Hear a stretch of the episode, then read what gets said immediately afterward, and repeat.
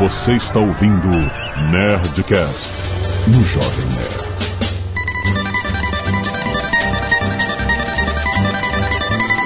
Landa, landa, landa, nerds! Aqui é Alexandre Antônio Jovem Nerd. Poderíamos estar falando inglês. Aqui é Felipe Figueiredo e se você quiser um termo chique para o que você vai ouvir, é história contrafactual. Hum? Aqui é o Guga Mafra e eu estou aprendendo espanhol.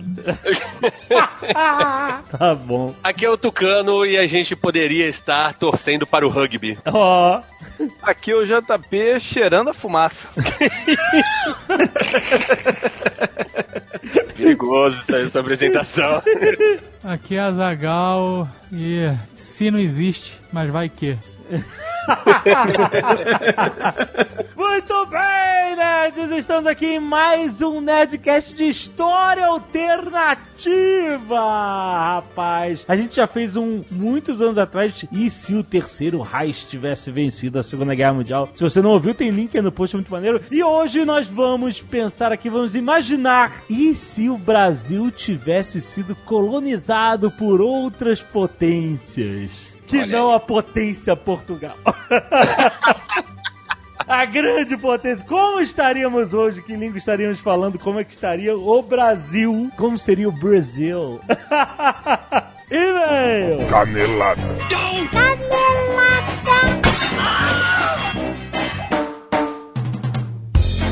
Muito bem, acabamos para mais uma semana de e-mails e caneladas do Nerdcast! Vamos. Azagal, hoje vamos falar do Zoom, Azagal. Você já sabe, olha aí. O Zoom é um aplicativo que te ajuda a comparar preços e produtos para fazer a melhor compra. E olha só, só em lojas confiáveis, Azagal. Isso que é mais importante. O Zoom tem uma curadoria de só colocar para dentro lojas confiáveis no mercado. Então você já tem esse filtro para começar. Excelente. No Zoom você encontra de tudo. Por exemplo, televisão para assistir a Copa, Azagal. Olha aí. Esse é o ano de, o ano de vendo televisão, é o ano de Copa, né? 4 4 tem aquele boom. Eu lembro da Copa que o boom era o 3D. TV 3D ia bombar. Era isso, você assistia a Copa em 3D. deu super certo. Mas quando você for comprar sua TV, você pode ir no Zoom comparar preço. Porque olha só, quando você for comprar sua TV, ou quando você for comprar games, livros, é, celular, notebook, eletrodoméstico, tênis, as pessoas compram tênis pela internet. Né, Eu já comprei. Exatamente. Tudo isso tem lá no Zoom pra você comparar. E olha só que interessante, eles têm o histórico de seis meses do preço daquele produto. Legal. Porque aí você vê se, por exemplo, às vezes o produto teve num preço alto, baixou e você vê, puta, vou me dar bem se eu comprar agora, é agora. Ou ele já teve um preço mais baixo, subiu, e aí você usa outra função do Zoom, que é o alerta de preços, Azagal. Você, ah, não tá no preço que eu quero, eu acho que ele vai voltar a custar isso. Então você cria um alerta para aquele produto. Quando ele chegar, você já recebe a notificação. Cara, é realmente, não, não tem nenhum motivo para você não usar o Zoom no dia a dia da sua vida de compras.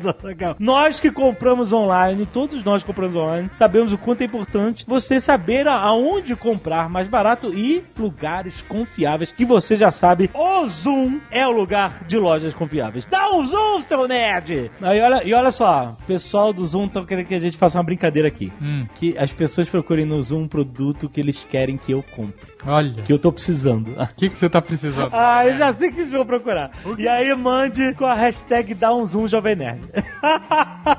já sei que vocês, vocês são, olha, se vocês mandarem tal que vocês são muito pouco criativos. Mas vai lá, baixa o aplicativo agora e dá um zoom, seu nerd. Só temos colecionáveis, muitos colecionáveis da Nerd Store. Começando aqui com a coleção Star Wars da Iron Studios, Olha! Azaghal. Figuras em escala 1 para 10. Olha só, temos Kylo Ren do episódio 8 com duas opções de cabeça, muito bom. Tem Stormtrooper Riot Control, Riot Control, Traitor. Tem a Princesa Leia de Rogue One, tem o Luke Skywalker de X-Wing Pilot, tudo em escala 1 para 10. Iron Studios, aquela qualidade que você já conhece muito, muito bom tudo na Nerd Story. Olha só, tem festival de Funkos também, tem Funkos de Harry Potter, tem Funkos de Overwatch, tem a diva Oversize, ou seja, Oversize é, é um Funko que é maior do que aquele padrão do Funko. É ela dentro do Mac, é muito maneiro, cara. Tem Funkos Star Wars também, Funkos Liga da Justiça, tem um monte de colecionáveis agora na Nerd Store, a maior loja nerd do Brasil. Tem link no post, garante agora! E se você não quiser ouvir os recados e e-mails do último Nerdcast, você pode pular diretamente para... 12 minutos e 57 colonizadores europeus. E hoje não vai ter essa palhaçada. de novo, né? palhaçada. Esses usurpadores do espaço alheio. É, não é? Agora eles já estão ganhando muita fama. É, tá demais. Tá dando muita fama pra... pra... Essa galera. Olha só, Nerd Cacete Agulha, quero agradecer aos nerds que doaram sangue essa semana, como Edenilson Zilce, Vitor Hugo Ferreira, Ken Aramaki, Fábio Zanrolo, Ana Paula Coelho, Hugo Henrique, Adelson Santos, Gabriel Barreiros, Felipe Lessa, Robson Dal Bosco, Flamínio Nunes, Vinícius Forlaneto, Rodrigo Lourenço, Gustavo Vilela e Gabriel Soares. Muito obrigado, galera. Valeu mesmo. Temos também o pessoal do Scalpo Solidário, dessa vez a Victoria Menezes e a Natasha Opa! Cri... Krivorucha. Olha aí. Parece que é isso, mas tem um Kali, então não é. Krivorutka? Krivorucha. É tipo isso. tipo, cara, obrigado, gente. Obrigado por doar seus cabelos. Muito bom. Arte dos fãs, olha aí. Um crossover Don't Think About It pelo Rafael Brito. E uma selfie do Búfalo lá do Nerdcast de Call of Cthulhu pelo Cristiano Ramos. Ficou maneiríssimo. Muito bom. Rodrigo Belotto, 26 anos, policial, São Paulo, SP. Ó. E ó, olha só o perigo aqui, ó. Olá, Zagal Jovem Nerd ou Léo e Mal. Ó. Olha o perigo. Olha aí. Olha aí. É o que eu tô falando. Já come... É isso que não pode. Começa a criar asa. Parabéns pelo excelente conteúdo. Ouço vocês desde 2011. Esse provavelmente é meu 18º e-mail. Caraca. Muito bom. Ouvindo o último Nerdcast, confirmei algo que sempre suspeitei. Os humanos dormem duas vezes ao dia naturalmente. Por cerca de três anos eu trabalhei em casa no meu negócio online, venda de suplementos alimentares. Durante esse período eu estudava para concursos e tocava o negócio diariamente no home office. Durante toda a minha vida eu sempre senti muito sono no período entre 16 e 17 horas e 18 e 19 horas. Com o passar dos dias eu naturalmente comecei a tirar cochilos nesse período e naturalmente meu ciclo de sono ficou dividido da seguinte forma: eu dormia das 16 às 19, acordava, ia pra academia, estudava para concurso até as 4 da manhã, dormia das 4 às 8 da manhã e acordava e trabalhava nas minhas vendas. Eu nunca fui tão produtivo na vida quanto nessa época. Eu podia marcar reuniões com distribuidores logo cedo, podia fazer entrega, levar as coisas no correio em tempo hábil e ainda consegui estudar por um bom tempo do dia, o que me trouxe aprovação no concurso e não sentia cansaço no dia a dia. Nunca consegui comprovar essa experiência que eu passei. Todos ouvem sobre minha antiga rotina e acabam achando absurdo quando eu digo que o melhor a se fazer são dois ciclos de quatro horas de sono ao dia. E aí, tá aí, vida longa e próspera e contem sempre com o trabalho da polícia. Olha aí. Mas por que, que ele parou? Por causa que era policial. Porque. Você tirar uma soneca. Ô, polícia! Ô, polícia, acorda aí, filho! Agora realmente. Dominique. Just Dominique. Nó. 24 anos. Química industrial e professora de inglês. Olha só. Rio de Janvier. Este definitivamente não é meu primeiro e-mail. Ó. E ela já teve um e-mail lido. Muito bom. Talvez, né? Ela já tenha tido a chance. Não, não, não faça isso. Olá! Gostaria de falar sobre esse hábito curioso de dormir ouvindo o Nerdcast que o Azagal parecia não encontrar sentido. Ah, olha aí. Bom, já há alguns meses eu faço isso e sim, tem me ajudado a dormir. Eu sou uma pessoa muito ansiosa e desde 2016 eu venho enfrentando muitas crises de ansiedade que foram ocasionadas pelos últimos períodos da faculdade e também por alguns problemas familiares. Desta forma, sempre que me deito para dormir, preparando todo o ambiente para o melhor sono possível, eu demoro muito, pois minha mente fica focada em muitos problemas e eu não consigo fazer com que ela desacelere. Esse é o problema. Quem tu nunca? dormir Quem a mente fica... Né? Me descrevendo aqui. Agora eu tô tomando um, um remedinho fitoterápico. Ué, tu achou lá a melatonina? Não, não é melatonina, é? é, um, é um super, uma super maracujina.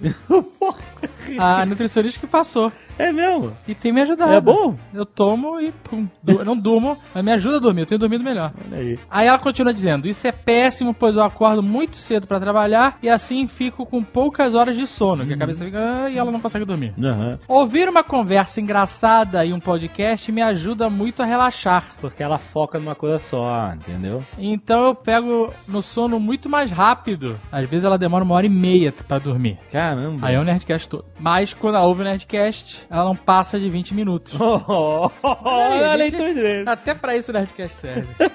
é claro que às vezes é complicado dormir, como quando as risadas da portuguesa e do Sr. K me fazem acordar do nada. Ah, porque ela dorme e ela continua ouvindo. É, porque tá ligado, né? Exato. Também já sonhei com quase todos vocês. Sonhos bem loucos, enquanto o Nerdcast tocava ao fundo. É, aquele, aquele negócio, fazer sonho que tá na tua cabeça. É isso aí. Eu tinha uma época que eu dormia. Quando eu tinha televisão no quarto, quando eu Ah. via televisão, Aham. eu tinha televisão no quarto e eu, pra dormir, botava o Shoptime.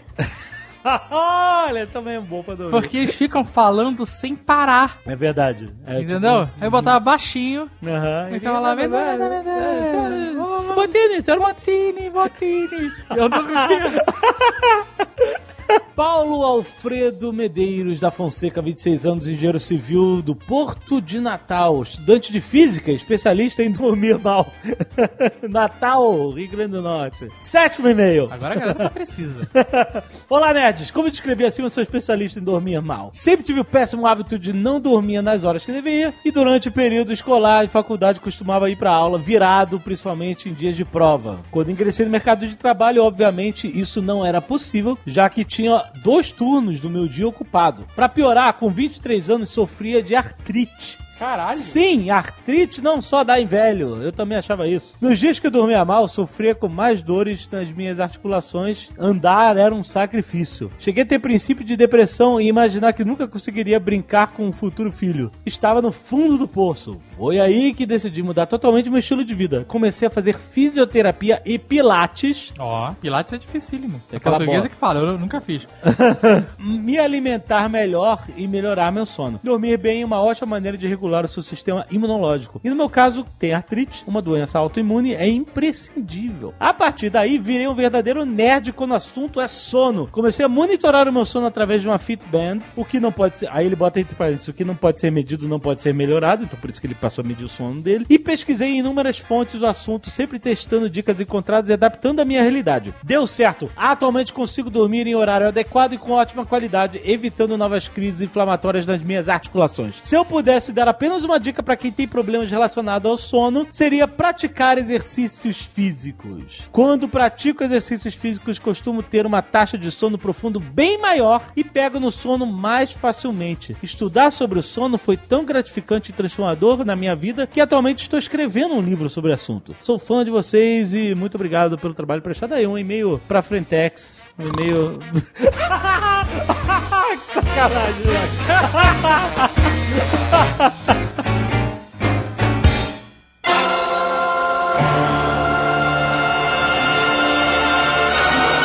A gente teve um- uns quase momentos, né? Que isso pode acontecer, essa história alternativa. né? Nós tivemos umas invasões, tivemos umas tentativas aí, aí. Eu tenho uma dúvida sobre colonização. A gente aprende lá na sexta série, sei lá, quinta série, sobre o Tratado de Tordesilhas. Aham. O Papa dividiu o mundo entre Espanha e Portugal, é isso? O É, Papa? tipo, o Papa Alexandre VI divide o mundo na bula intercoétera e aí no Tratado de Tordesilhas eles ratificam esse acordo. E Putz, ainda bem aí. que Felipe veio, hein? É, então.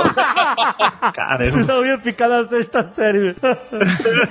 Imagino que Portugal e Espanha deviam ser muito brothers do Papa, porque existiam outras potências ali na Europa, ávidas também por novas terras, e não foram contempladas. É tipo um cartel, assim. O, o governo escolhe apenas algumas empreiteiras pra, pra, pra construir, fazer a obra. Os outros países, sei lá, França e Inglaterra, pelo menos, já eram grandes potências, imagino eu. Qual foi a receptividade desse Tratado de Tordesilhas pelas outras potências? Assim, só pra deixar claro duas coisas pra quem estiver nos ouvindo. Primeiro, hoje mais do que nunca eu vou fazer o papel do cara chato.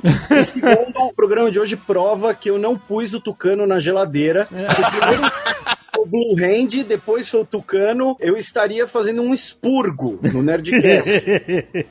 só digo isso, não fui eu. Não, você só fez lobby, né? Especulem sobre, especulem sobre quem foi, mas não fui eu. Você tentou jogar ele dentro da chapa. Foi outra coisa, né?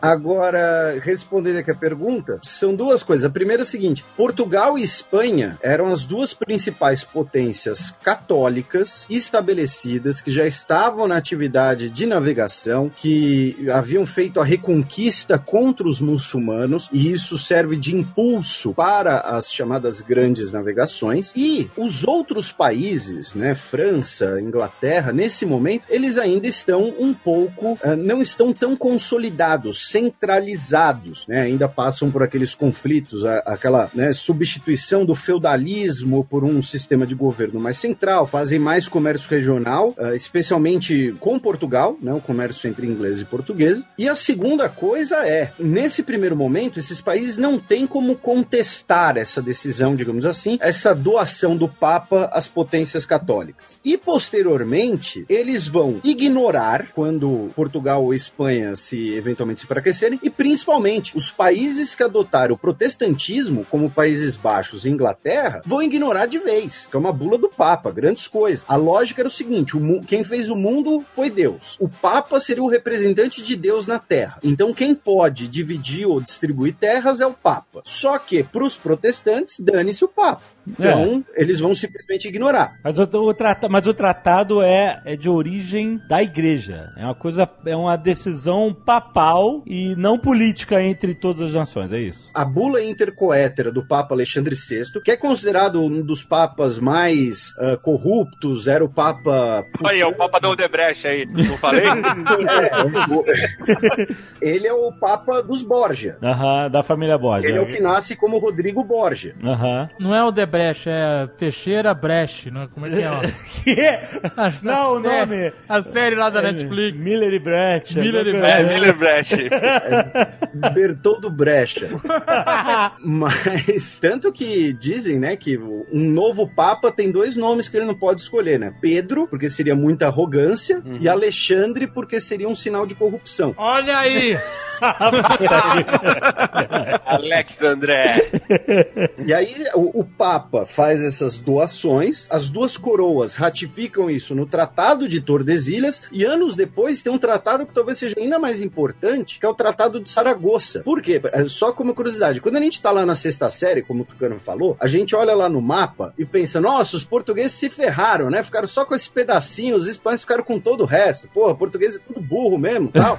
só que o que os portugueses queriam tava do outro lado, que era a Índia, as Filipinas, a Indonésia. E a África também, não? A África, a costa a africana. Era, a África era a terra do Deus dará, sempre foi, né? E aí, anos depois, nós temos o Tratado de Saragoça que ratifica a divisão do outro lado e concede hum. o que os portugueses queriam, que eram Filipinas, Indonésia, Índia, a região das especiarias. É, então, uh, também tem isso, assim, o continente americano Filipinas não era... depois passou para Espanha, não foi? Sim, as Filipinas passou, tanto que as Filipinas têm esse nome por conta da exploração espanhola, há um acordo entre os dois países, porque Portugal tinha uma presença muito mais mercantil do que de ocupação, né? Portugal tinha lá suas feitorias, seus postos de comércio. Dentro do Japão, por exemplo, né? O século XVI é o século português no Japão. Quando chega o cristianismo no Japão, chegam as armas de fogo no Japão. Tom Cruise. Tom Cruise, o comércio português. Então é, é, tem isso também. Os portugueses não estavam muito interessados no continente americano. Mas o, a França era católica, certo? A França era católica. E eles foram os primeiros a, a invadir aqui o, o Brasil, não foi isso? Foi logo sim, no. Sim, no, o, o, Rio de Janeiro, a, a, França Antártica. É, mas já, já, é um pouco depois, né? É, a gente tá falando de uns 60, 70 anos depois. É que, por exemplo, a, a Escola Naval da Marinha Brasileira fica na ilha de Villegagnon, que tem esse nome por conta do, do expedicionário francês. Você achando que não aprendeu nada nesse podcast. Rio de Janeiro. Sim, é, o, o, o, o principal legado francês no Brasil é São Luís do Maranhão. Maranhão. é. Que tem esse nome por conta de São Luís, né? Porque tudo na França é Luís, né? Ah, é? São Luís. do- São Louis, Louis. Luís. Mas então, a gente, eu acho que a base pra esse Nerdcast é a gente falar sobre as invasões estrangeiras no Brasil, justamente, porque aí a gente vai imaginar cada uma dessas invasões dando certo e a gente estando um pouco melhor. Mas, mas- mas- mas não teve invasão não. espanhola, né? Não teve invasão espanhola. não, não teve. Ah, depende. No sul, é, não Ah, era. no sul teve alguns conflitos de fronteira, mas não chegou a ser uma, é... Uruguai! Uruguai! Jamais O Uruguai é esqueceremos. uma outra coisa. Mas eu acho que a gente pode brincar então dizendo, ah, se o Tratado de Tordesilhas tivesse sido diferente e o Papa, por exemplo, tivesse dado todo o Brasil pra Espanha. Hum, boa! Bom começo. Bom começo. Seria melhor pros youtubers. É verdade. Porque a gente ia falar. Ia olha ser aí, eu me tudo- chamando de youtuber. Falar português, espanhol, um, né, um Ah, espanhol E aí, esquisito. no mercado maior. Você ia ter uma penetração mundial maior, né? A primeira característica a ser analisada é essa, né? Hum. Que língua falaríamos? Espanhol. A gente ia falar esse castelhano Sudamérica. Então, as diversas invasões, eu estou dizendo. Ah. Pra cada um a gente tem que avaliar ia isso. falar, né? Porque também, também tem porrada de espanhol. No México fala um espanhol, na Argentina se fala outro. Tem, às vezes o nego nem se entende direito, né? Qual espanhol falaria? A gente ia falar um espanhol brasileiro. Essa é a verdade. Eu entendia mais inglês e, e francês do que Portugal no Porto, por exemplo. Ah, é? Impossível de entender. É, porque vamos pensar que o nosso português ele é muito distinto do português materno, do original. Então, será de que. um linguista, porque para entender essa mudança, porque por exemplo, o Brasil foi colonizado por portugueses, eles vieram pra cá. Aham. Em que momento e por que, né, deixou-se falar o português de Portugal, já que os portugueses estavam aqui? Porque isso não é um fenômeno exclusivo do Brasil. Você vai pra Austrália, amigo? É, totalmente diferente, é. É, mas será. não, É menos. É menos diferente. Caralho, vai ouvir um bidis falando. É impossível. É, mas, mas lá em Florianópolis, o português falado em Florianópolis se aproxima bastante do português europeu. Ah, é? Que suprime as vogais. É, eles falam o sotaque do nativo de Florianópolis, o manezinho da ilha que eles falam, é muito parecido com o português europeu, assim, suprimindo as vogais, sabe? É, a gente sabe que os sotaques é, do Brasil, eles estão, não o português, mas o sotaque tá atrelado ao, à imigração, né? É, muitos povos diferentes. Pô, e- e no Rio de Janeiro, o chiado carioca é, é- vem de Portugal, né? Porque uma colônia portuguesa grande, exatamente, Rio de Em Janeiro. São Paulo, você tem o pessoal que fala mais cantado, vem da, da lado do italiano. Italiano, do italiano, exato. Mas Ja- São Paulo também teve muito japonês, né? E aí o japonês só fala japonês, não fala português. Aí não faz diferença não. Mas é, e, e no sul, e no sul tem muito alemão, polonês, tem muita mistura de povos. E né, pro cara? norte teve Holanda, né? Holandeses, exatamente. Recife, né? Na, na Bahia tem muito espanhol. Espanhóis foram pra Bahia também. Os- espanhóis, eles vieram muito pro Rio de Janeiro e pra Bahia. E pra Bahia. Mais pra Bahia, inclusive. A casa de Espanha da Bahia é muito maior que a do Rio de Janeiro. É mesmo? Agora, uma coisa que a gente pode, na, na parte política, que a gente pode especular é que se o Brasil tivesse sido colonizado pela Espanha, com certeza não teria uma característica mais marcante da colonização portuguesa no Brasil, foi que eles conseguiram manter o território unificado. Né? O- Sim, verdade. na- se fosse Espanha, provavelmente a gente tem uns oito países aí dentro do Brasil. Cada um falando um espanhol diferente. o primeiro país que ia separar ia ser o Sul. Era capaz do Sul e Uruguai seria uma coisa só. Uma coisa só. é. Olha, é verdade. O campeonato de futebol ia ser maneiro, né? O, o- a Copa Libertadores. Porra, por que, que ia ser maneiro? Olha só. Ia ter mais times, mais países. Ah, mas eu acho que a- se o Sul se emancipasse aqui, virasse um país, era possível que a Argentina tomasse conta de tudo. É isso. Eles, eles, eles iam unir a nação Claro gaúcha. que não, eles não pegaram o Uruguai, por que, que eles iam pegar. Porque o Brasil segurou ali. com- Então, a, a lógica da Alexandre é, eles não pegaram o Uruguai porque o Brasil bateu neles e a Inglaterra fez o Uruguai um estado tampão. E não teria o Brasil pra resistir. Acho que é isso. Não teria. Então, a- e, a- e aí o- os gaúchos iam se tornar uma nação única. Olha e aí só. ia ser o churrasco, ia ser a nação gaúcha. A nação gaúcha, é isso aí. Todo mundo de bombacha. é, cara, olha aí, para pra pensar nisso. A Argentina, se eu não me engano, é o sétimo maior país do mundo. Ah. E o Brasil é. Falando? Não, não, acho que é menos. Ia, ia ficar gigante. A Argentina, é, não é tão menos assim, é oitavo. Oitavo. Aham. Olha aí. Oitavo. Sétimo é Índia. né? E o Brasil é o quarto ou quinto? A Argentina ia ser a tripinha, mais Uruguai, mais ah, toda a região sul ali, os gaúchos, entendeu? Até Santa Catarina, é uma coisa assim. Paraná não? O paranaense, ele é muito paranaense só, né? Ele Mas ele é paranaense. Mas, O paranaense é muito russo, né, cara? exato, Ia ser a Rússia brasileira. Só que não é, não é mais brasileiro, ser só Rússia. Rússia, Rússia latina. Não, se os caras fossem expandir e dominar o território, eles iam pegar até onde desce, até o Paraná, com certeza. Talvez Não. eles parassem em São Paulo, que tem uma autonomia maior. É, pois é. Hoje o Paraná o que é, porque tem o Sérgio Moro. Hoje a gente pode falar que é uma república.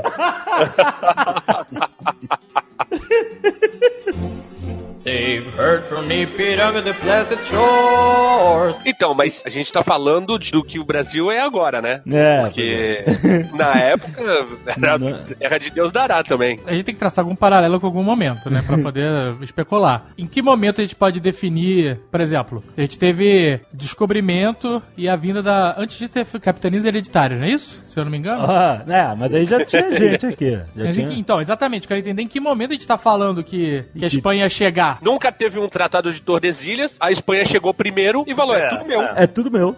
É isso aí. Então ela chegou aqui e matou todos os índios, sem exceção. É isso que ela viu. Né? Isso ele sabe fazer bem. Velho, matou geral! Nem conversou, não deu Não. espelho, porra nenhuma. Porra nenhuma. tapa na cara. É, só espirrou. Só espirrou na cara do índio. Não, eles queriam sangue, amigo.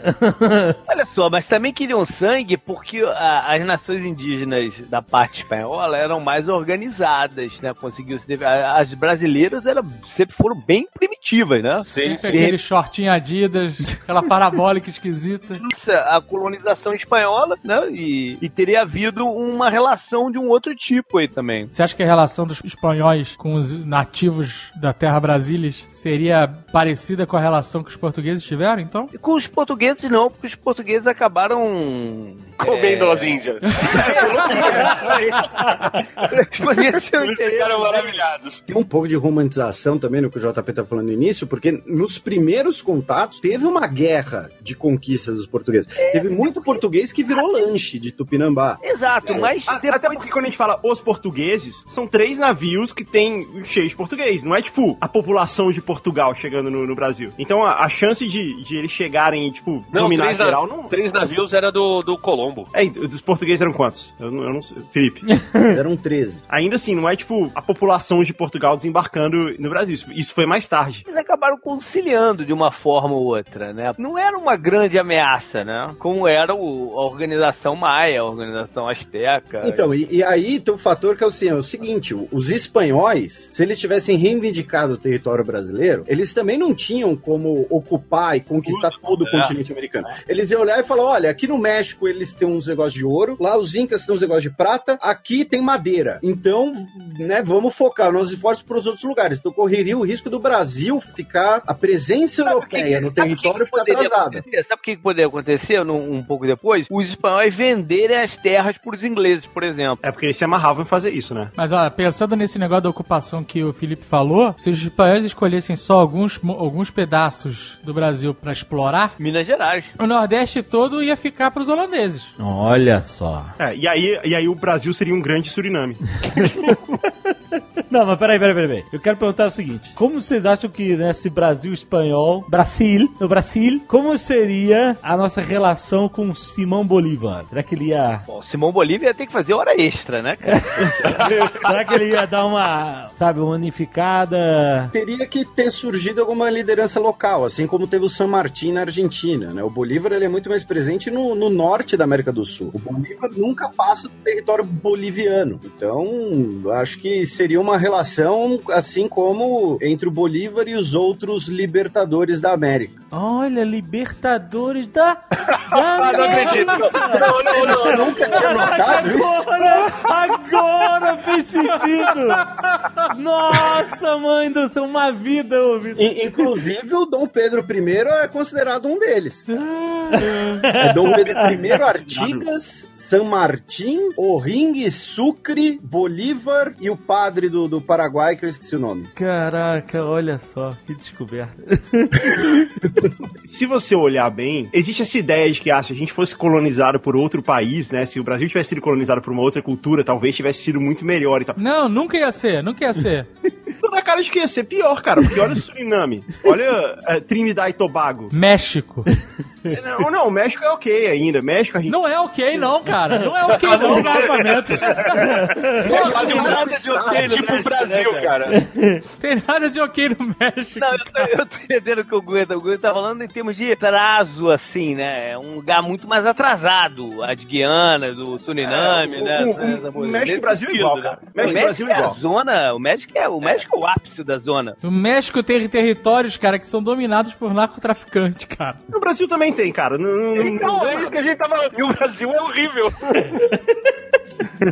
Agora, se você olha os outros países, assim, Holanda, os países que foram dominados pela Holanda, tem Bahamas, que é, é maneiro até, é um grande, é um grande resort. É o grande resort que é onde os turistas ficam, né? Porque onde a população fica é uma grande favela. É, ver- é, então. É tipo Guarujá. Olha os países que foram colonizados pela França. Tem a Guiana Francesa, que inclusive ainda é uma colônia. Haiti. A sabe? Polinésia francesa. É, Polinésia Francesa talvez seja um grande. Polinésia Francesa, acho que eles nem chegaram lá ainda. Qual seria o nome do Brasil se fosse colonizado pela França? Porque seria alguma coisa francesa. França Antártica. É verdade, é. Tem, No- tem. o nome do Rio de Janeiro era França Antártica. Exato. França Antártica? Sério? Olha aí, França Antártica. É, seria um bom nome do país. Aproveitando a deixa do Mas o Brasil é tão esdrúxulo que eles iam arrumar um apelido pro Brasil. Qual seria? Bunda francesa. Não sei se um brioche, alguma coisa assim. Apelido eles iam arrumar pro Brasil. Croissant. Croissant francês. Mas a- a- aproveitando a, a deixa do Guga, tem uma, uma questão que muita gente costuma pensar isso porque pensa nos Estados Unidos ou no Canadá. Mas a grande diferença, e aí os Estados Unidos servem de exemplo para isso, se você pegar a porra do mapa dos Estados Unidos e comparar os estados por IDH, os estados com menor IDH são os estados do sul histórico. IDH, pra quem não sabe, é Índice de Desenvolvimento Humano. E por quê? Porque lá ocorreu o mesmo fenômeno que ocorreu em Cuba, Colômbia, Brasil, todos esses territórios, que é o fenômeno da escravidão para exploração de recursos naturais. Não foi uma colônia fundada por refugiados numa lógica de presença na terra, trabalho da terra, pessoas imigrantes, refugiados, uma lógica de posse daquela terra. É o famoso plantation que a gente vê lá na sétima série quando tá cochilando, né? Uma propriedade gigantesca com um monte de escravos, sem nenhuma estrutura liberal, sem nenhuma posse de terra, posse de terra extremamente restrita, numa lógica absolutista. Então, esse fenômeno ainda seria presente no Brasil, que foi presente no Suriname, no Haiti, na Martinica, em possessões de todas as potências. Então, esse fator continuaria presente e esse é um dos principais fatores de subdesenvolvimento até hoje. E como eu disse, os Estados Unidos, como teve os dois modelos, permitem esse contraste muito claro entre o que é a Virgínia Ocidental e o que é Massachusetts, por exemplo. Agora, nesse trabalho de especulação que a gente tá aqui, é absurdo, né? Se os portugueses não tivessem colonizado o Brasil, talvez toda a estrutura de escravidão fosse ser diferente no Hum. mundo. Tô falando bobagem ou não? Porque o modelo de escravidão foi meio que desenhado pelos portugueses. Sim e não. Os portugueses têm um grande incentivo com o início das suas conquistas pela África, e aí tem um anacronismo que muita gente adepta, que a gente pode até discutir em outro Nerdcast, né? Que muita gente fala que a escravidão já existia, fala da escravidão árabe, fala da escravidão de Aristó lá em É, Aristóteles, são os desse modelo que aconteceu. Isso. Esse modelo ele tem um grande impulso com os portugueses. Só que, muito provavelmente, vamos supor, se fossem os espanhóis, os franceses ou os ingleses, muito provavelmente esse modelo teria sido desenvolvido por eles. Por quê? Porque esse modelo ele foi muito baseado na proximidade entre a costa do Nordeste brasileiro com a costa do atual Benin, que era chamado de costa dos escravos. Então, assim, era a mão de obra, entre aspas, mais fácil de ser trazida para o Brasil. Uhum. Esse é outro motivo da colonização brasileira ter iniciado pelo Nordeste e por Portugal, uma empresa colonizadora, né? A questão geográfica. Portugal tá lá na pontinha da Europa, se cercado de Espanha. Portugal não tem pra onde fugir, tem que ir pro mar mesmo, porque o resto é Espanha. E aí você tá perto da costa africana. Então esse modelo ele é desenvolvido pelos portugueses, mas a, A, condição dificuldade tava lá. Eu tô entendendo. Isso. A condição tava lá. Se não fosse português, seria um outro. muito Eles não iam provavelmente. inventar outra parada, né? Eles iam ver a facilidade que os portugueses viram e eles iam implementar a mesma.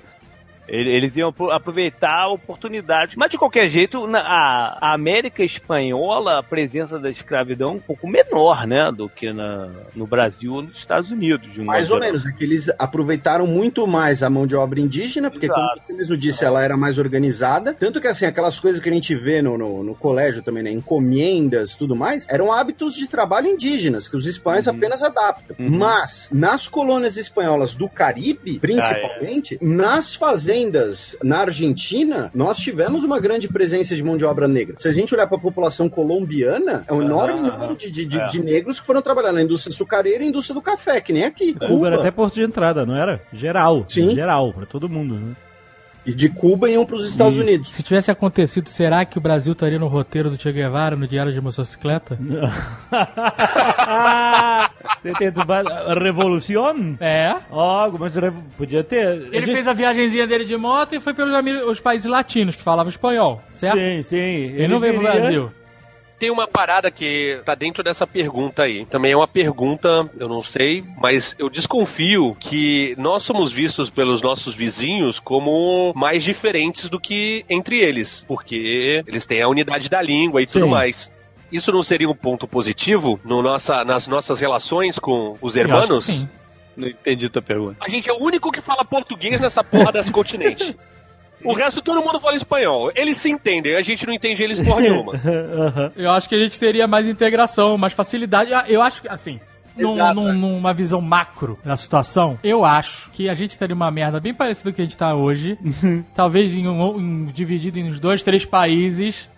Com certeza não seria um país desse tamanho. Com mas a gente certeza. estaria conseguindo se comunicar melhor com o mundo. Então, é. Porque a gente conseguiria falar com toda a América Latina com muito mais facilidade, sem esse portunhol safado. Sim. A gente teria muito mais comunicação com Espanha, e o espanhol é um dos maiores idiomas falados no mundo, né? Sim, Tirando o chinês e inglês, veio o espanhol na sequência. eu acho. sim, espanhol, com certeza. Então, é, isso seria o lado positivo, se a gente for ver. Eu acho que realmente seria. A gente não ia precisar fazer cursinho de espanhol. Ninguém faz curso de espanhol, cara. Todo mundo fica falando esse portunhol asqueroso. achando que tá mandando e, ó, bem. Pero no. La cuenta! Não é possível! Tem a opção dos galegos, né? Teve galego na Bahia aqui no, no, no Brasil. Os galegos já parecem mais português. Aí a gente ia falar o espanhol chiado. É. Ia falar chunho. Ia ter o João Xavier. A- aproveitando a Xavier. deixa do Azagal da viagem do Che Guevara, então o Brasil não seria uma nova Cuba. O Brasil seria a Cuba original. Ele não ia chegar até lá em cima, ele ia parar aqui. É, é verdade. Olha só. Do jeito que o Brasil é, ele teria se fudido por ali pelo meio em algum momento, cara. E alguma porra ia acontecer maluca e ele ia se fuder. Nunca ia A chegar lá em crise cima. dos mísseis ia ser no Rio de Janeiro, amigo. É, não, Las Vegas ainda ia ser Cuba. mano. É mesmo. Então, Não ia ter revolução em Cuba. Cuba ia ser aquele cassino, aquele terra dos cassinos até hoje. Cassinos e resorts. E aqui a gente ia ter Cuba ia várias- ser ia fazer parte das Bahamas ainda, em termos de entretenimento, né? Não geo- geograficamente falando. E aqui teríamos várias repúblicas tropicales de los generales. Vários generales. Olha Fala em aí. generais que eles estão voltando. Mas ia ser muito mais fácil fazer filme de invasão à República Latina fictícia, né? Tipo filme do Stallone, filme do Raul Julia, né? É verdade, né? Filme do Schwarzenegger, O Comando para Matar. A carreira do Raul Julia ia ser muito maior, ia ser muito mais prolífica. O Zé Carioca, em vez de levar o Pato Donald pra um samba, ia levar pra O um Zé tango. Carioca jamais existiria. Pois é, isso pra mim já torna o, o assunto ruim.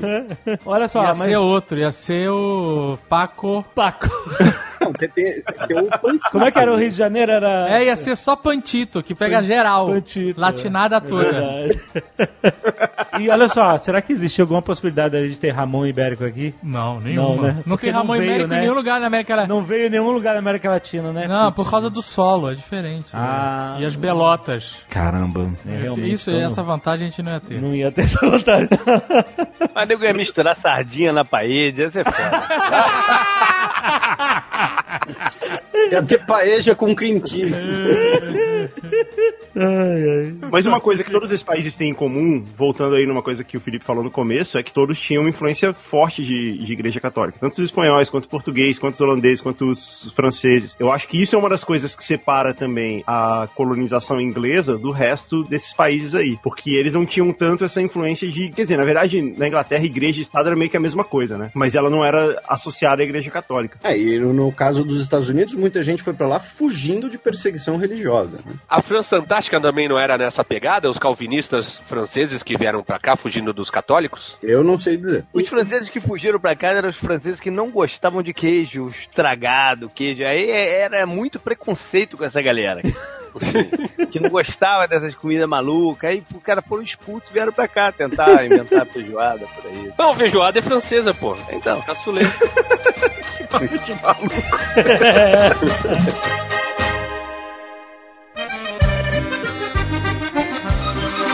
Tá, vamos lá, vamos para as invasões francesas. Então, no, no Canadá, tem a parte que é francesa. Isso. Essa parte que é francesa, ela foi historicamente controlada pela Igreja Católica. Isso é uma coisa muito específica deles lá. A Igreja Católica, ela, ela meio que tinha um acordo assim, ó, se você ficar quieto aí no seu canto aí no Quebec, você pode falar francês e você pode ser católico, porque ninguém mais era. E até recentemente, assim, acho que foi até os anos 70 agora, até os anos 60, 70, o Quebec era basicamente governado pela Igreja Católica. O, o sistema educacional do Quebec, ele era todo religioso, ele era todo controlado pela Igreja Católica. Aham. Isso só deixou de acontecer nos anos 60, 70, durante um, um evento que eles chamam de Revolução Tranquila. É bem canadense, É né? coisa de canadense, né?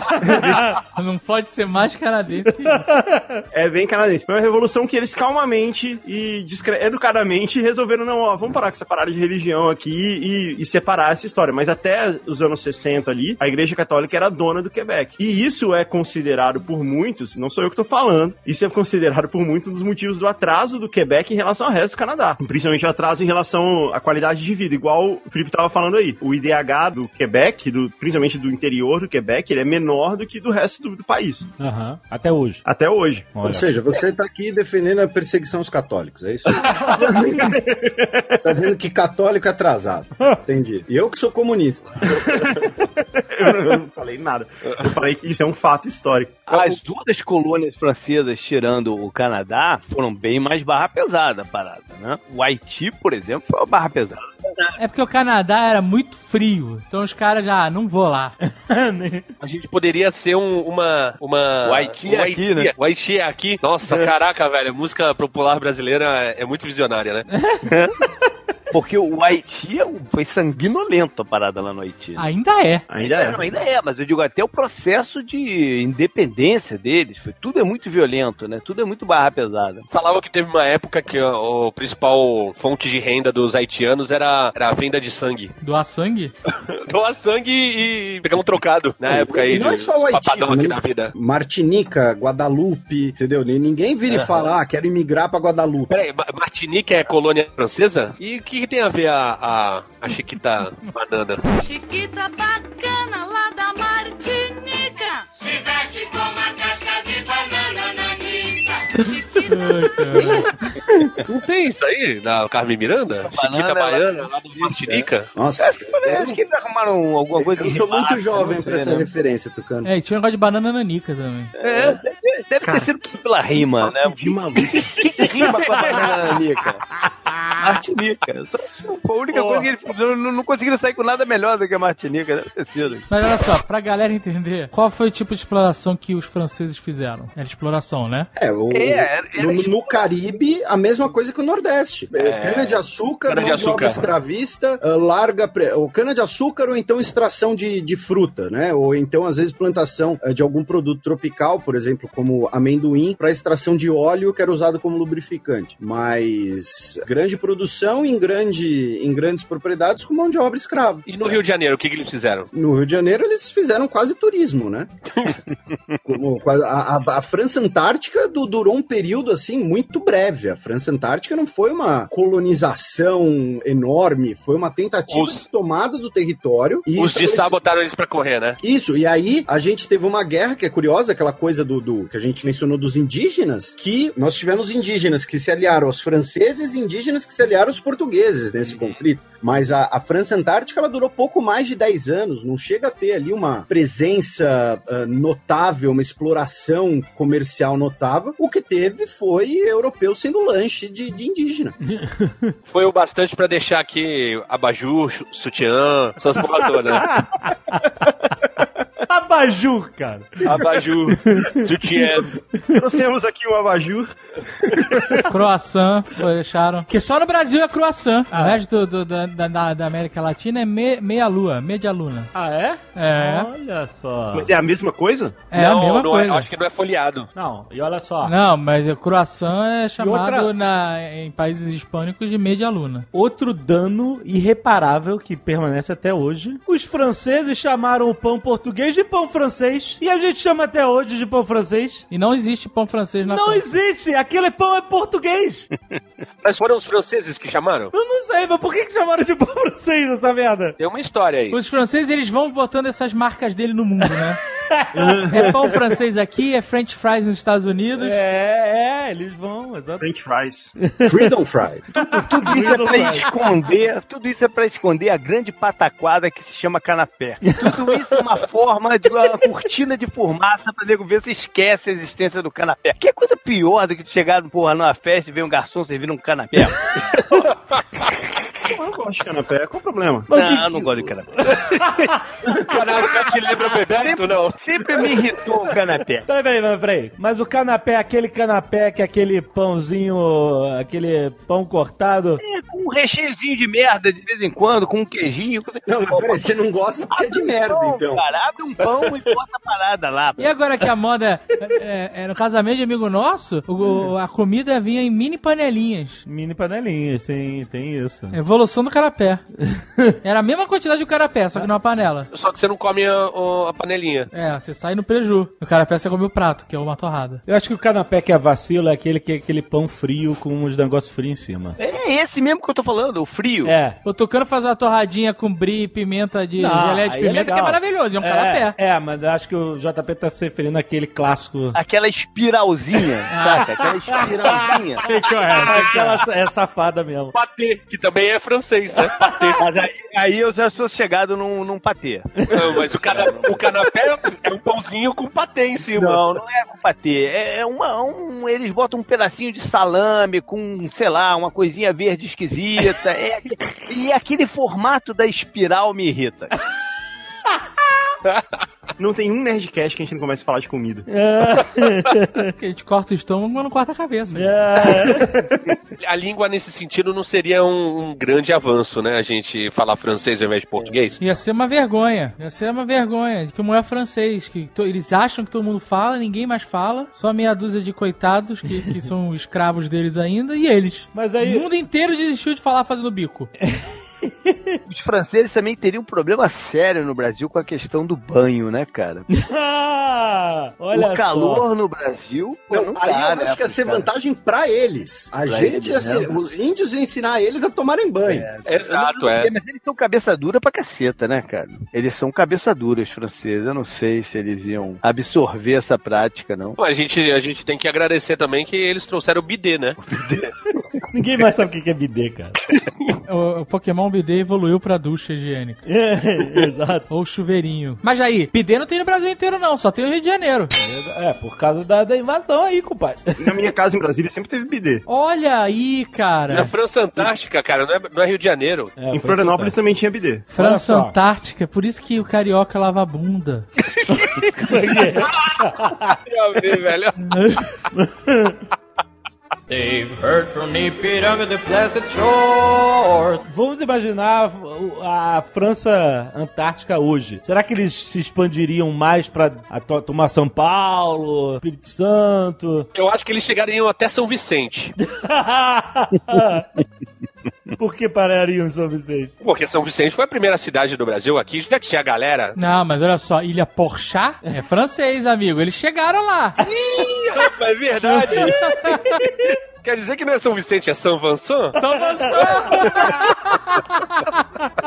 e não é Santos, é Santos. Olha E aí. quem, fa- e quem fazia o programa lá de cima era o Le Bolinhar.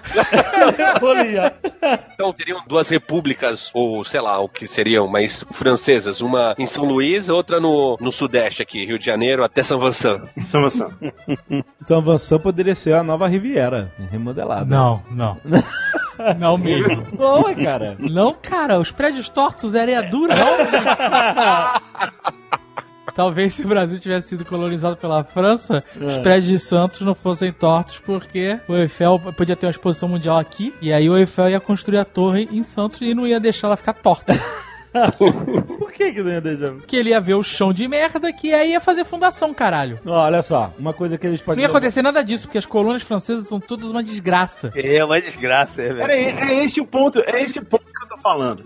Essa era a minha teoria. No fim das contas, todos esses lugares, eles eram meio que, que colonizados pela mesma cultura, que era a cultura católica. Sei lá, eu sei que é um, eu tô exagerando um pouco, mais ou menos vinha dessa ideia. Então, no fim, é tudo mais ou menos a mesma coisa. E se você olhar bem, a gente até se saiu melhor do que, do que os outros lugares todos. Eu quero oferecer uma alternativa. Olha só, a gente tá falando, é, as colônias francesas não se deram bem, tarel. Mas, se a França Antártica evoluísse um pouco além do Rio de Janeiro, se tornasse algo um pouco mais interessante economicamente, Peraí, a gente tem que entender por que, que ia ser interessante eh, economicamente e não virar uma colônia de exploração merda com pessoas sendo mortas nas ruas, porque quando o bicho pegou na Revolução Francesa, eles iam fugir pra cá. aham, em vez dos portugueses, vinha toda a corte francesa para o Rio de Janeiro, Rio de Janeiro. Mas por que, que eles não foram todos pra Guiana? Ah, para, cara, não.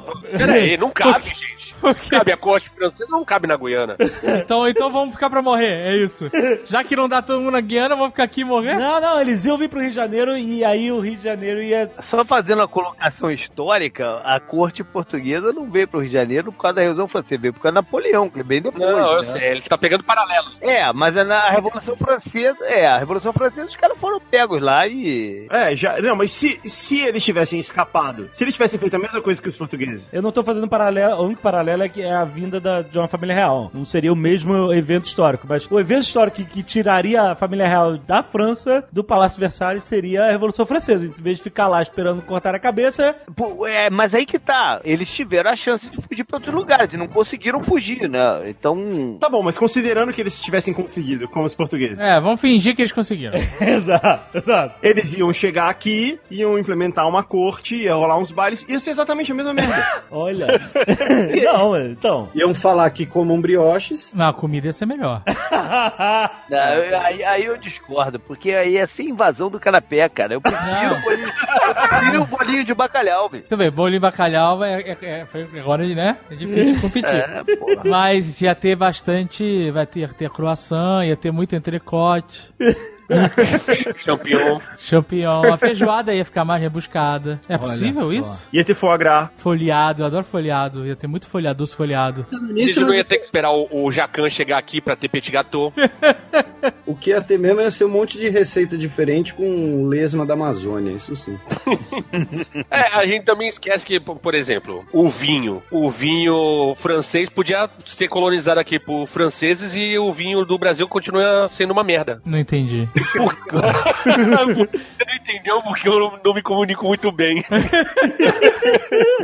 o que eu tô falando aqui, por exemplo, tem coisas que não dá pra trazer pra cá. Ah, sim. É que nem trazer Ramon, trazer. Isso, é. O vinho francês, por exemplo, não adianta trazer toda a técnica e cultura de vinícolas francesas pro Brasil, que o, o solo do Brasil, o clima, a latitude, tudo não, não facilita e o vinho ia continuar sendo ruim. Olha, então o negócio é o seguinte: se os, se os franceses tivessem fugido pro Rio de Janeiro, a situação do Rio seria pior. o atendimento dos garçons.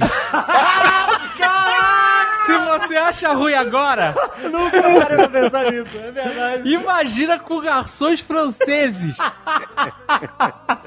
Então, mas se, se você pensar bem, o Rio, com toda a característica que o Rio de Janeiro tem de ser o lugar onde era o império, sabe? O lugar onde era a corte, coisa assim, ia ser muito parecido. Ia ser meio que a mesma coisa. Se tivesse uma corte. Só que ao invés de ser Dom Pedro I, ia ser Luís XVI. Ia ser, o resto ia ser meio que. ia ter palácio. A gente ia continuar falando o idioma que quase ninguém fala. É, a gente ia falar o idioma latino que ninguém fala. Ia ter um monte de conde, marquês do não sei o quê. Porque tudo, no Rio é cheio dessas coisas, né? Mas ia ter mais menagem.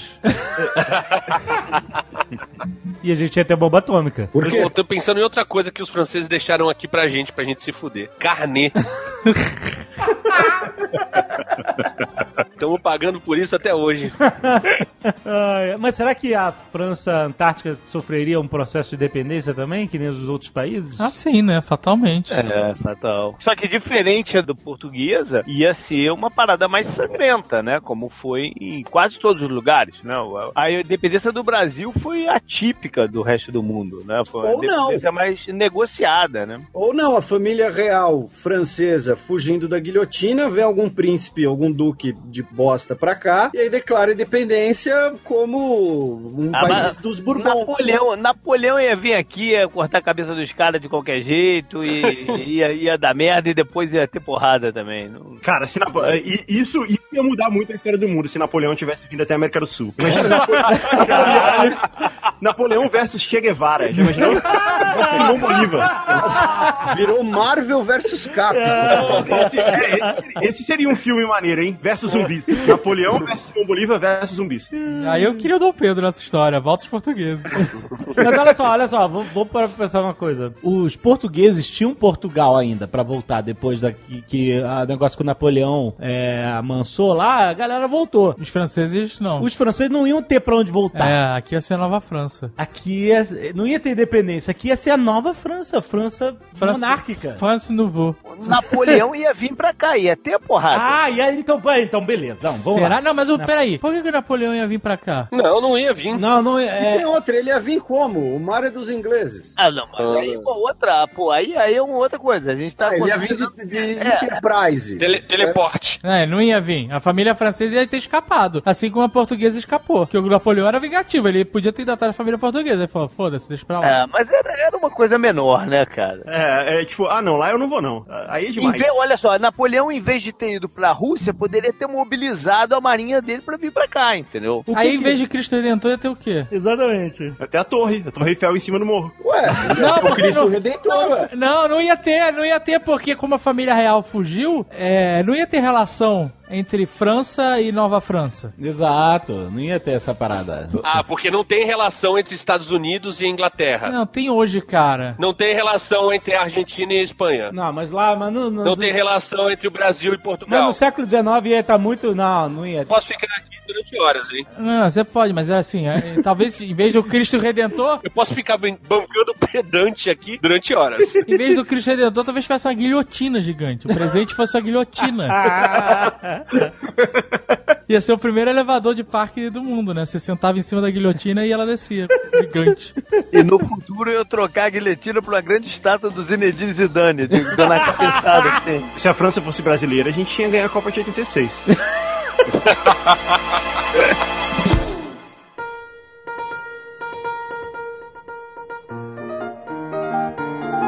E aí, os holandeses? Os holandeses ficaram mais tempo aqui. Ficaram o quê? Uns 15 anos? Lá No Nordeste. No Nordeste, isso. Pernambuco. Não, os holandeses ficaram mais. Os holandeses ficaram quase. Ficaram 25, mais ou Mas menos. também não fizeram nada de bom, né? Porque. Não, não fizeram, não, não, pera aí. É que mandaram eles embora. Mas era bom quando eles estavam lá? Era, cara, tudo maravilhoso. Era tudo legalize. Todo mundo andava de bicicleta em Pernambuco. Ah, vou- vou- olha só, vou só começar a desenvolver aqui pra você entender a parada. É. A cultura em Portugal era de se tomar vinho. Vinho e cachaça. É, qual é o nome da cachaça lá dos portugueses, JP? Eu não sei, cara, mas eu tô já Que tinha, que tinha na casa casa lá de Teresópolis. Bagaceira, não era bagaceira? Bagaceira, isso, bagaceira. É, Bagaceira é, e aguardente, aguardente. Aguardente é um nome bonito pra cachaça. É, ge- é genérico, é bagaceira. Bagaceira e, e vinho. Holandês não tinha muito essa parada de, de Não. Tomar vinho. Eles tinham a parada de tomar cerveja. O Maurício de Nassau, ele trouxe engenheiros, trouxe médicos, administradores pra montar aqui a, a coloninha dele, né? E os judeus. Os judeus também vieram. Entre essas pessoas, ele trouxe um cervejeiro e ele montou um parque de produção de cerveja. Em Recife? É. Olha só. E foi o primeiro contato do Brasil com cerveja. Então você tá dizendo que se os holandeses tivessem ficado e tivessem dominado o Nordeste. A gente não tava tomando Skol. Então, a, a Heineken seria brasileira. Isso, tipo isso. Agora, calcule o potencial herbalístico da mistura dos holandeses com os índios brasileiros. Ah, meu. Ia ser sensacional, cara. Ia Ia ser só, uma potência. já tem, ó, a capital ia ser Nova Amsterdã, com certeza é o nome. Não, Nova Amsterdã era Nova York, é o que virou Nova York. Mas Então é eles porque os holandeses saíram do Brasil e foram pra lá. Foram pra lá. Mas se eles ficassem aqui, a gente ia ter a nossa Nova Ia ser Amsterdã. Nova Amsterdã, em vez de Recife. Mas Ou tem, na- em algum ou- lugar, em algum lugar na tem, né? Nova. Nassau. Quando eles chegaram em Recife, eles mudaram o nome? Ou não tinha esse nome? Eles deram um nome próprio? pra- assim, virou Mauristado, cidade de Maurício. É, meio, caído. Ca- Teve, não, não, teve uma nova Amsterdã no Brasil que foi Natal. ah, é? É, Olha aí. Natal, capital do Rio Grande do Norte. Chegou a se chamar Nova, Nova Amsterdã? Sim, mudaram o nome pra Nova Amsterdã. Então era isso. Natal, Nova Amsterdã, Dunas e, e maconha. Então, no Nordeste tem uma região que é formada por 13 cidades, Pernambuco, Bahia, esse lugar onde os holandeses Bahia foram. não é uma cidade. Nem Pernambuco, né? 13 cidades, Pernambuco, região, Bahia, que é chamado Polígono da Maconha. Ah, Que é onde tem polígono da maconha, que é onde é plantada a maconha brasileira. ah, é? É, é uma vasta região que todo mundo sabe que a maconha é plantada lá, mas ninguém vai lá pra queimar, porque senão também. Não, que na verdade tem- deve ter muita gente que vai lá pra queimar. Mas... E é justamente perto da onde. Não é tão perto que é mais pro sertão, né? Mas perto da onde os holandeses chegaram. Imagina realmente o potencial que tinha esse lugar. O Colorado, Colorado que hoje tá ganhando bilhões em, em impostos vendendo maconha, ia importar tudo do Brasil. Ou do Brasil não, da Nova Holanda. Eu ousaria dizer, mas- eu ousaria dizer que o mundo seria um lugar mais pacífico. Como eu faço o, o Nerdologia, né? Eu tenho uma responsabilidade perante alguém. A gente, eu preciso perguntar, Tucano, fonte dessa informação. Do que? De que você deu aí. De, de, de- Do é, polígono da maconha? É, do polígono da maconha, que todo mundo sabe onde é. É o wa- o WhatsApp, de- é o grupo do WhatsApp. De... A fonte é o canal 12. Acessem. um salve aí pra molecada. Uma dúvida que eu tenho é a seguinte: se o Brasil fosse colonizado pela Holanda, será que o Ivo Holanda te- teria um trabalho melhor? Ai, meu Deus. Então, eu já falei, se o Brasil fosse colonizado pela Holanda, seria uma- um grande Suriname. Existe um pequeno pedacinho de Brasil que foi colonizado pela Holanda. Eu sou Suriname. Termos de moda, ao invés da sandália havaiana, ele usar as tamancas de madeira até hoje, né? Aquelas, aquelas compridas, né? De madeira macia. Acho que não, porque a- as tamancas de madeira eram feitas por causa dos charcos, né? Dos terrenos alagados. Aqui não tem isso, eles nem iam usar tamanco. Eles iam, a bicicleta ia, ia chegar a um nível jamais visto. Uma coisa que realmente poderia ter sido diferente, é, pegando ali o, o que o Guga mencionou anteriormente também, é que os holandeses eles trazem para o Brasil a ideia de tolerância religiosa, já que os Países Baixos era uma república e que passou por um conflito religioso, né? Os Países Baixos foram ali o centro da guerra do- dos 30 anos, por exemplo. Eles, Então, eram, eles eram república, depois voltaram a ser reino? não, a- os Países Baixos só vieram a ser reino com as guerras napoleônicas. E eram as sete, né, os sete países baixos, né, da qual um deles é a Holanda. Né, a Holanda é um dos Países Baixos. Holanda, que a gente chama, é só a parte ali de Amsterdã, né? E- Isso. É, mas calma aí, calma aí, deixa eu te perguntar. O, o- o- os Estados Unidos não foi a primeira república democrática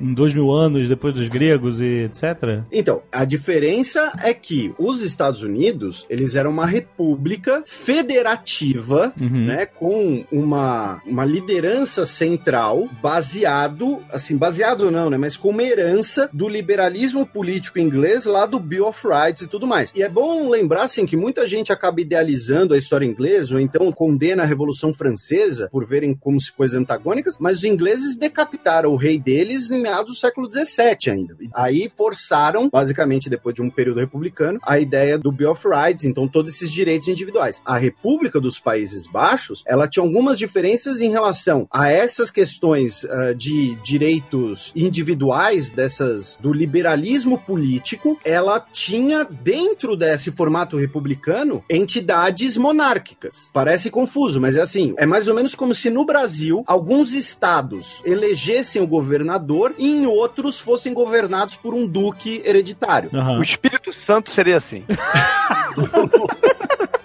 Então, assim, os Países Baixos era uma república, foram uma das primeiras repúblicas modernas, foi onde teve a primeira bolsa de valores moderna e tudo Sim, mais. sim. Foi o grande centro comercial do mundo. Inclusive, os Países Baixos, eles tiveram uma pouca presença física no continente americano, mas eles controlavam toda a atividade mercantil portuguesa, por exemplo. Portugal não tinha dinheiro e os Países Baixos não tinham gente suficiente para colonizar. Então, os Países Baixos foram uma das primeiras repúblicas modernas, mas os Estados Unidos, pela questão do liberalismo político, da ideia de uma federação de, com um presidente eleito e tudo mais, ele acaba sendo o pioneiro né, nesse sentido. É, os holandeses não seriam capazes de colonizar o Brasil inteiro, né? Pela, Não, pelo não tinha gente da população. Né? O Portugal tem esse calor nas veias, né, cara? Que, que ajudou muito. Mas Portugal não foi também capaz, não tinha população também pra fazer o mesmo, né? Começou a importar gente de tudo quanto é lugar. Não, mas então, mas ele, ele tinha essa capacidade de procriação enorme, né? cara? É esse o Tá falando.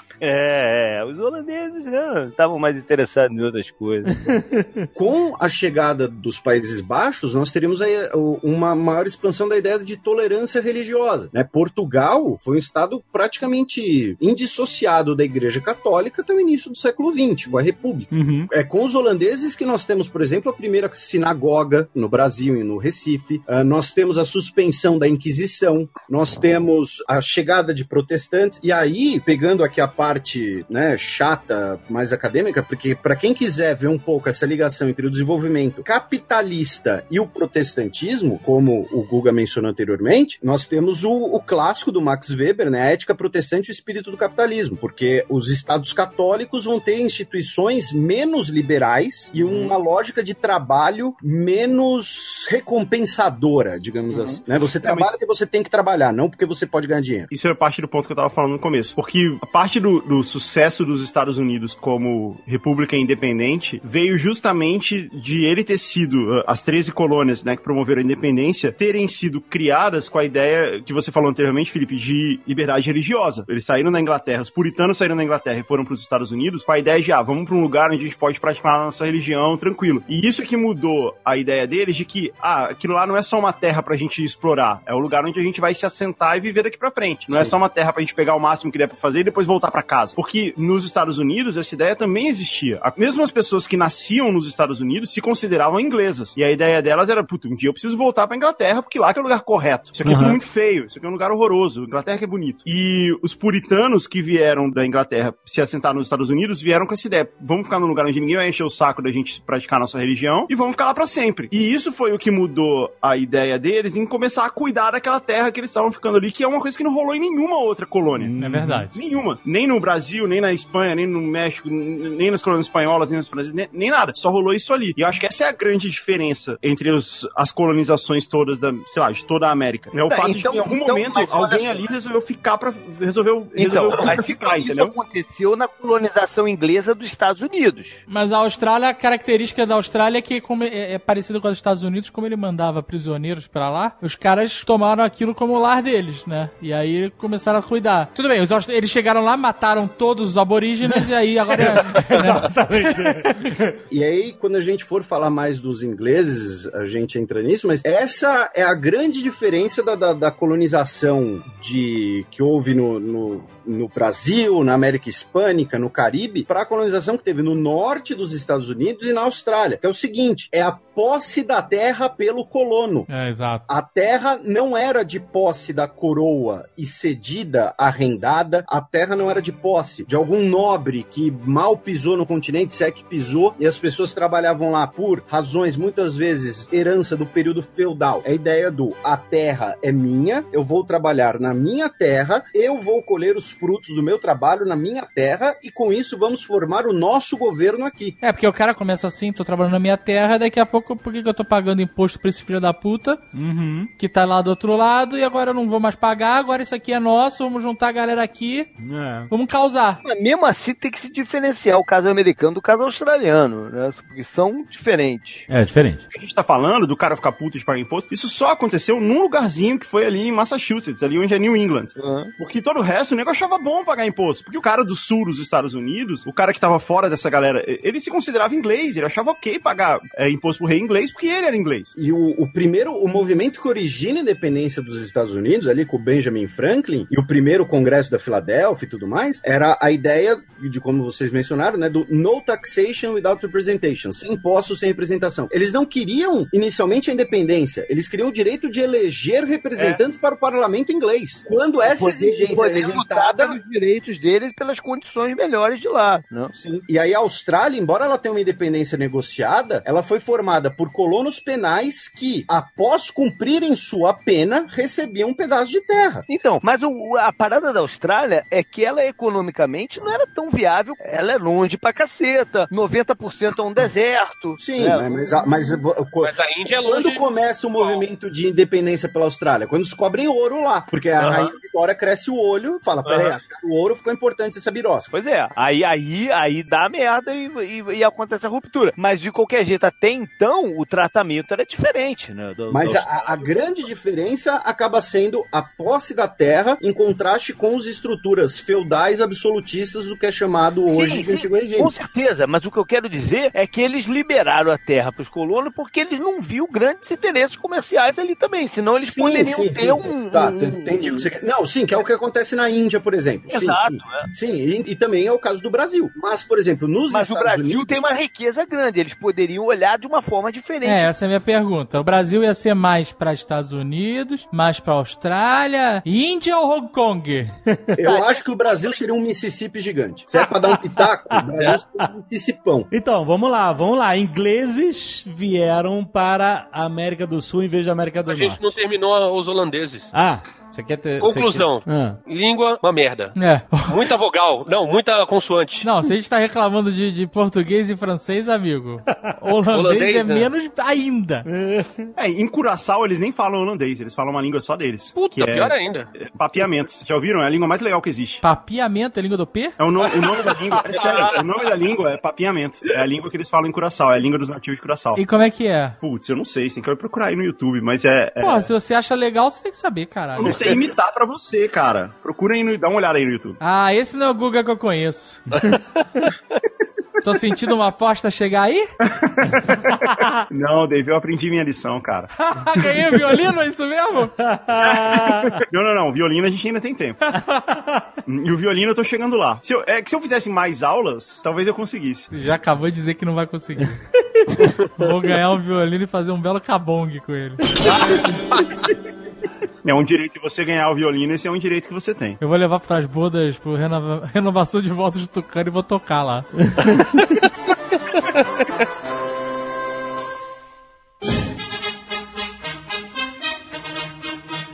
os ingleses? Vamos dizer, os ingleses vieram para a América do Sul, em vez da América do Norte é muito frio, e eles vieram colonizar para cá, e os holandeses ficaram lá com Nova Amsterdã, e os franceses ficaram por lá. Essa é uma premissa importante que você tá falando, se veio pra cá ou pra lá, e não- ou não pros dois. Não, só pra cá. É porque pros dois aí é forçar muita barra, porque, né, caras não tinham como se, se espalhar tanto assim, né? É que lá era bem mais perto, né? Ia ser muito estranho eles não irem pra lá, né? É uma reta. Pô, mas Portugal, se você traçar uma reta, tu, chega, tu não chega no Brasil também. É, Portugal porque- é mais perto do Brasil. E tem outra, não é só uma reta, é o regime dos ventos. Os ventos no Atlântico fazem um oito. Então, se você soltar um barquinho de papel em Portugal, ele vai parar no Nordeste. Errado. Ele molha, afunda e rasga.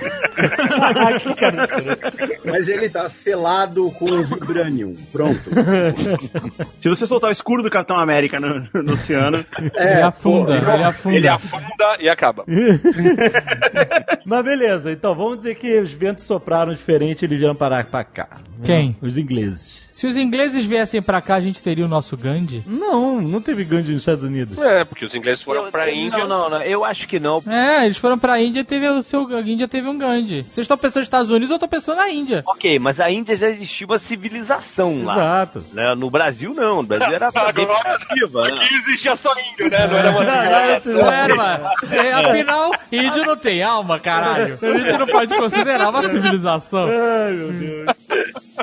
Uma civilização mais envolvida, uma culturalmente e outras coisas. Os índios brasileiros eram muito primitivos, né? Porra, só sabiam fazer short Adidas. Então vamos dizer, os ingleses vêm com o mesmo propósito, se assentar numa terra nova e tal, liberdade religiosa, aquela mesma coisa, e tem toda essa diferenciação a gente mantém das colônias de, de extrativismo e tal com os ingleses que vieram pra ficar. Mas eles não vinham pra ficar, eles vinham pra sugar, amigo. Por que, que eles viram pro Brasil pra ficar? Aqui é cheio de riqueza, tem pau Brasil, tem ouro pra caralho. Eles não vão ficar aqui é, de boas, Mas não. nos Estados Unidos também tem ouro, também tem um monte de coisa. Mas Mas não, os não, não tem ouro naquela... depois da independência. Ah. Tem ouro naquela, naquela região e... e- Os ingleses iam ver urucum, ia ver Que? pau Brasil. Urucum, faz a tinta vermelha, não é urucum? Urucum. Pau Brasil, o Jovem Nerd me subestima demais, demais. Esse vai ser, esse vai, essa vai ser sua derrota. E eu não falei nada! Olha aí, tá gravado, olha aí. Na tua cabeça, Eu tô quem diria aprendendo, pô, Zagal? olha aí. Aqui é cheio de riqueza aparente, essa que é a questão. Eu tô com o Felipe, eu acho que a gente ia ser um grande Mississippi. Mas, nos Estados Unidos, tiveram dois tipos de ingleses. Os ingleses que vinham inicialmente para os Estados Unidos tinham toda essa ideia de que eles queriam explorar ao máximo, tirar toda a grana que pudesse tirar, explorar ao máximo, trabalhar, fazer o que precisasse para ganhar dinheiro. O negócio era ganhar dinheiro e tentar achar o caminho para as Índias. Era essa a ideia. Eles ficavam navegando os rios na ideia de que, ah, uma hora a gente vai chegar num rio que vai passar essas montanhas aqui e vai chegar nas Índias, porque eles não tinham noção do tamanho que era. Estavam perdidaços. É, eles achavam que passando ali o, o- o Lago Michigan, ali, passando ali Nova York, já era as Índias, entendeu? Eles não tinham noção que tinha mais, sei lá, 5 mil milhas de terra pro, até o oeste. Então, a ideia dos ingleses inicial era essa, era explorar tal, igualzinho era aqui, igual era no Caribe, a mesma coisa. Teve um grupo de ingleses que eram os puritanos. Os puritanos, eles eram anglicanos, eles eram protestantes, eles tinham essas ideias bem radicais protestantes. E uns chapéus meio estranhos, né? Tinha chapéu. E a igreja não tinha hierarquia, e não cortava cabelo, tinha, tinha um monte de coisa assim, eles eram bem ligados a isso. E com a reforma que teve na igreja anglicana, eles passaram a ser muito perseguidos dentro da própria Inglaterra. Mas eles tinham algumas, alguma influência junto com a nobreza, junto com o reino. Então, um desses caras deu pra eles o controle da companhia de Massachusetts, que era responsável pela exploração daquela região ali. E eles secretamente falaram assim: a gente vai pra lá, aonde a gente vai simplesmente se estabelecer, a gente não vai voltar. Porque a ideia era sempre ir e voltar. E eles tinham essa ideia entre eles, gente, vai pra lá, vai se estabelecer lá e a gente vai poder ser livre, a gente vai poder ser puritano sem ninguém perseguir a gente. Então foi daí que surgiu essa ideia. Foi esse pequeno grupo de ingleses que veio pros Estados Unidos com a ideia de, não, a gente vai, fazer esse negócio aqui virar um lugar legal pra gente morar. Quer dizer, você tá me dizendo que. Você tá, eu tenho que pensar bem como é que eu vou falar isso. você tá me dizendo que as- a- os Estados Unidos é o que é hoje, graças à tradicional família inglesa, é isso? Não, ao contrário da tradicional família. Esses caras não eram tradicionais. Esses caras eram perseguidos. Eles eram vistos como uns malucos, entendeu? Como uns malucos religiosos, mania, sabe? Como se fosse uma seita. Puritanos. Porque eles eram exagerados. Eles queriam manter uma tradição antiga. Mas era puritano mesmo ou era puritano só, só no discurso? Não, o termo puritano vem deles. É. Entendeu? Eles eram pessoas que queriam manter a igreja anglicana como ela, ela era na sua essência. Cheio de proibição e sem hierarquia. Eles não iam conseguir vir pra cá, cara, porque ia rolar assim uma. uma, uma não, uma, informa, rede de informação constante dizendo, ó, lá é carnaval, Índia de peito de fora. ia, ia, ia estourar a cabeça desse cara, que eu não ia aguentar. E tem outra. Não dá pra ser puritano com esse calor todo, amigo.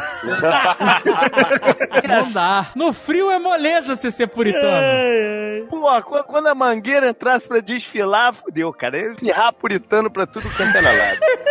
Mas, mas tem uma parada. Uma outra coisa que fez os Estados Unidos ficarem independentes, os Estados Unidos se desenvolverem da maneira que ele se desenvolveu, foi justamente a mistura de povos que tinha nessa região, que era, era a principal região de colonização, que era o Nordeste dos Estados Unidos. Onde era Nova York, era uma cidade dominada pelos holandeses, aonde tinha essas características que a gente falou aí anteriormente, de que era voltado pro capital, tinha bolsa de valores, o comércio era, era justo, ele não era dominado por um governo ou algo assim. Ah, então você tá dizendo que é uma, é uma junção desses dois valores é que transformou os Estados Unidos no que ele é hoje, é isso? É meio que Nova York em si, durante um bom tempo, era tipo uma zona franca, entendeu? Parte dos Estados Unidos também foi colonizada por suecos. Os suecos tinham, eles tinham uma boa tecnologia de navegação e eles também foram pra América e também colonizaram uma parte dos Estados Unidos, né, na região do, do rio Delaware, onde eles extraíam ferro. O lance deles era extrair ferro. E toda essa galera, os suecos, os franceses, os holandeses, os espanhóis, todo mundo se encontrava em Nova York, que era, um, era tipo uma zona franca, era onde tudo era liberado. Aham. Isso daria certo no Brasil. É, é, pois é. É o, que eu, tô- é o que eu tava falando. Acaba sendo um pouco parecido com o que rolou no Brasil, né? Com a exceção de que eles simplesmente se mataram, né? Ao invés de. de ficar tranquilo um com o outro ali.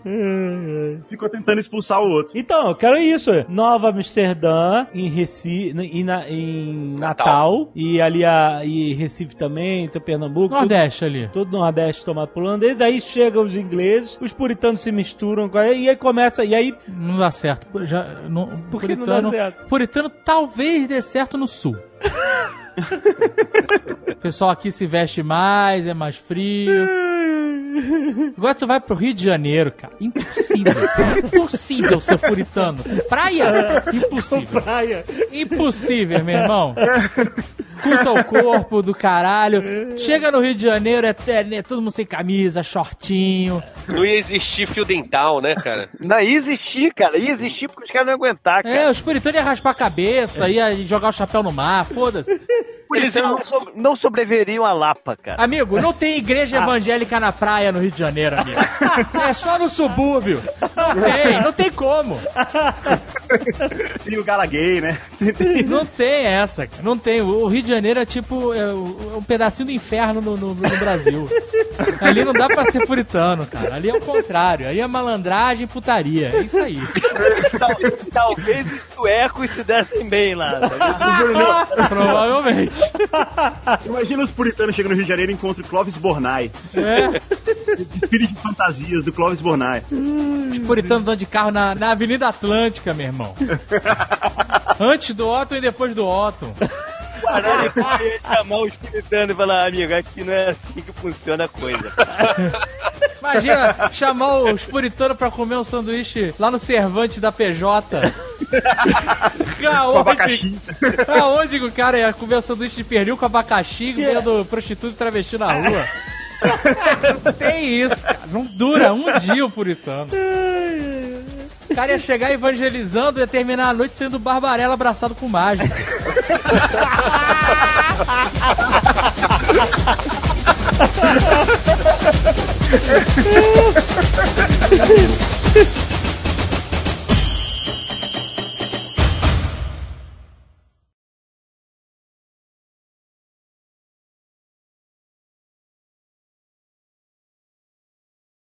Se o, o Leif Erikson, ao invés de ter fugido dos índios, simplesmente tivesse descido e chegasse no Brasil. Ah, os vikings? Olha aí. Ia chegar antes de todo mundo ainda, hein? Ia pegar fresquinho. Aí ia ser irado. Um Brasil viking? Aí você é tecno-viking, caralho.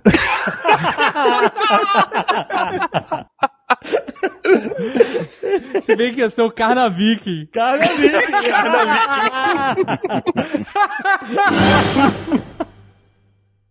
Este Nerdcast foi editado por Radiofobia, podcast e multimídia.